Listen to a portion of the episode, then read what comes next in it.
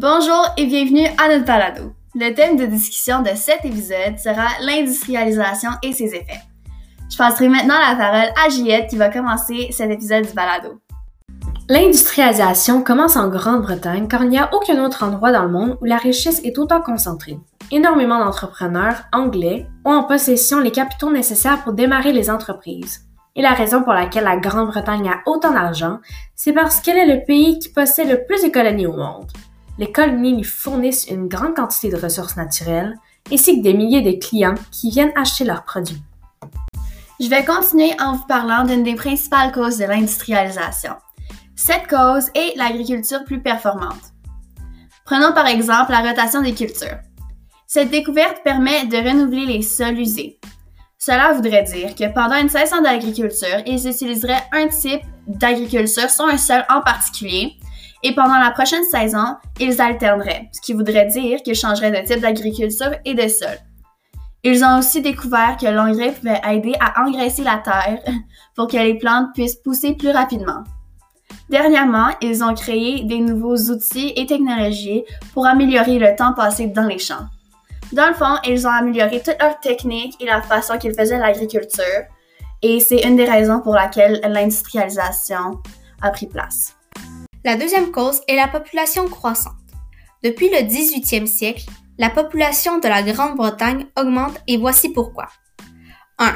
Il n'y a plus de nourriture et ils sont mieux nourris. Grâce à cela, les gens peuvent manger à leur faim. Il n'y a plus de famine, donc beaucoup moins de gens qui meurent de faim. 2 l'espérance de vie augmente de 20 ans.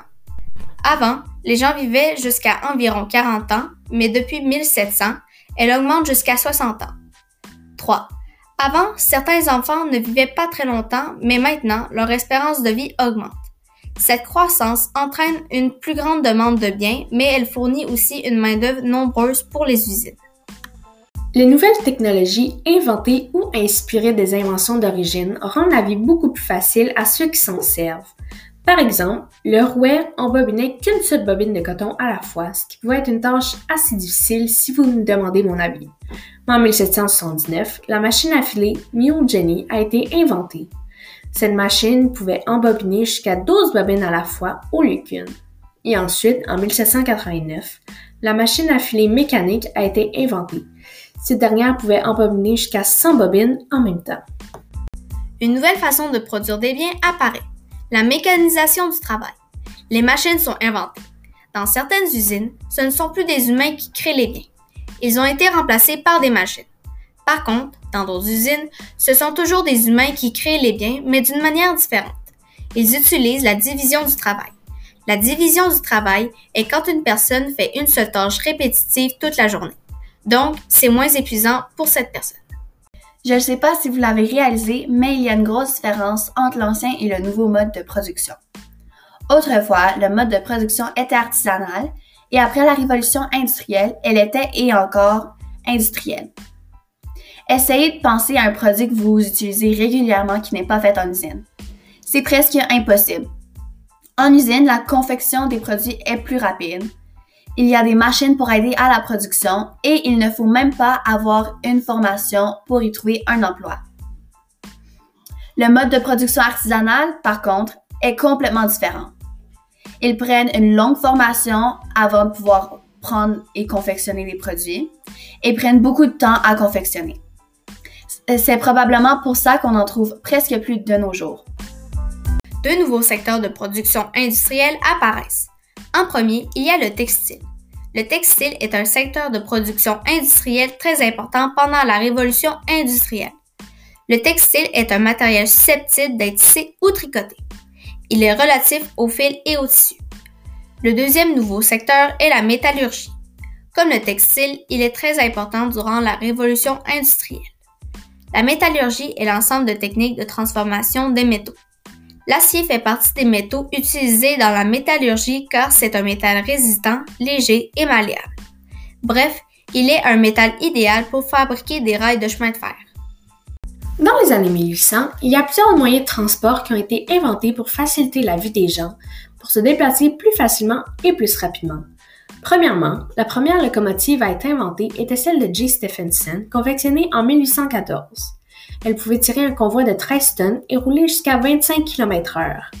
En 1850, la locomotive Crampton peut aller à une vitesse de 125 km/h et peut tirer un convoi de 60 tonnes. La deuxième invention créée est le bateau à vapeur. Il a été créé en 1809 et pouvait aller de Québec à Montréal en trois jours. La famille Molson a lancé la première flotte de bateaux au Canada.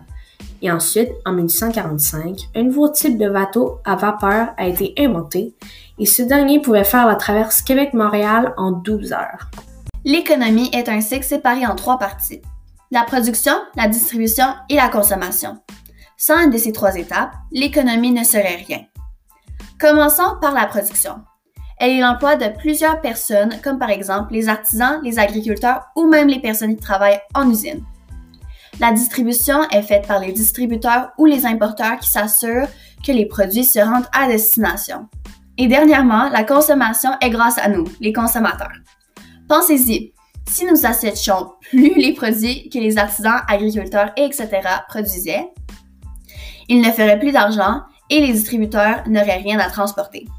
C'est pour cela que je pense que pour que l'économie marche, il faut les trois parties du cycle. Le capitalisme est un système économique où une classe sociale possède les capitaux et les moyens de production. Par exemple, les entrepreneurs, les bourgeois dans le temps, n'importe qui aujourd'hui, peuvent investir de l'argent dans leurs entreprises qui servira à payer les ouvriers qui travaillent pour eux au salaire minimum, ce qui leur donnera des produits, ce qui leur donnera encore plus d'argent aux bourgeois. En résumé, la seule chose qui est importante pour les bourgeois est faire du profit. Ils feront n'importe quoi pour faire de l'argent. La banque est une institution qui permet d'emprunter du capital pour investir dans une entreprise. Par exemple, si j'ai besoin de 1500 dollars pour commencer mon entreprise, je peux aller à la banque pour emprunter de leur argent. Mais il faut leur redonner cet argent dans le futur. Par contre, la bourse est très différente. Celle-ci permet de vendre des parts de son entreprise pour obtenir du capital dans le but de l'investir dans son entreprise. Par exemple, une entreprise qui a besoin d'argent met un pourcentage de leur compagnie en bourse. Une fois là, n'importe qui peut acheter une partie de celle-ci et donnera de l'argent aux, entrepreneurs immédiatement. Si l'entreprise va bien, les actions, la partie de l'entreprise en bourse, va avoir une grande valeur, 10 inférieur à 30, et fera que les actionnaires, les personnes qui ont acheté les actions, feront du profit quand ils revendent leurs actions. Bref, c'est un peu comme le jeu Monopoly. Je vais maintenant vous expliquer le libéralisme. Le libéralisme est le principe qui encourage la liberté des entreprises, ce qui voudrait dire que l'État ne doit pas réglementer l'économie. Par exemple, il n'y aurait pas de salaire minimum, il n'y aurait pas d'âge minimum pour travailler, et etc. Le point du libéralisme est que l'entrepreneur doit être totalement libre dans ses activités commerciales. Dans le fond, les entrepreneurs ont tous les pouvoirs, pendant que l'État et les ouvriers n'en ont aucun. La majorité de la population britannique vit encore dans les campagnes. Mais petit à petit, les habitants de la campagne commencent à s'établir en ville. C'est ce qu'on appelle l'urbanisation. La plupart des paysans qui arrivent dans les villes vont devenir ouvriers dans les usines. La condition de vie des ouvriers était très mauvaise. Ils vivaient dans des quartiers énormément pauvres et n'avaient presque rien à manger. Les ouvriers échangeaient leurs forces pour un salaire de misère. Ils travaillaient 15 heures par jour, 6 jours sur 7. Dans les mines, il n'y avait aucune lumière, ventilation, soins de santé ou sécurité. De plus, il n'y avait aucun âge minimum pour travailler et l'école n'était pas obligatoire. Dans les usines, les machines sont trop bruyantes, ce qui peut rendre les ouvriers sourds. Dernièrement, si un ouvrier se blesse, il ne reçoit aucune compensation salariale et pire encore, il est congédié. Les bourgeois, par contre, ont une vie très différente que les ouvriers. Ils ont un mode de vie beaucoup plus amusant, dans mon avis.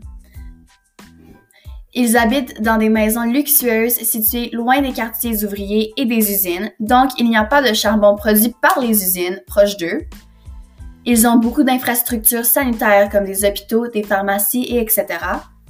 De plus, les maisons sont souvent habitées par une seule famille et les enfants ne travaillent pas. Ils ont du temps libre et pendant ce temps, ils pratiquent des loisirs comme les voyages, les visites de musées, la lecture, les sports, la musique et plus. Les ouvriers et certains intellectuels critiquent le système capitaliste et le libéralisme, ce qui donne naissance aux syndicats. Le syndicat est une association de travailleurs qui lutte pour de meilleures conditions de travail. Les ouvriers qui luttent pour avoir un syndicat ont deux pouvoirs, la négociation et la grève. Grâce à cela, les ouvriers ont réussi à créer de nouvelles lois.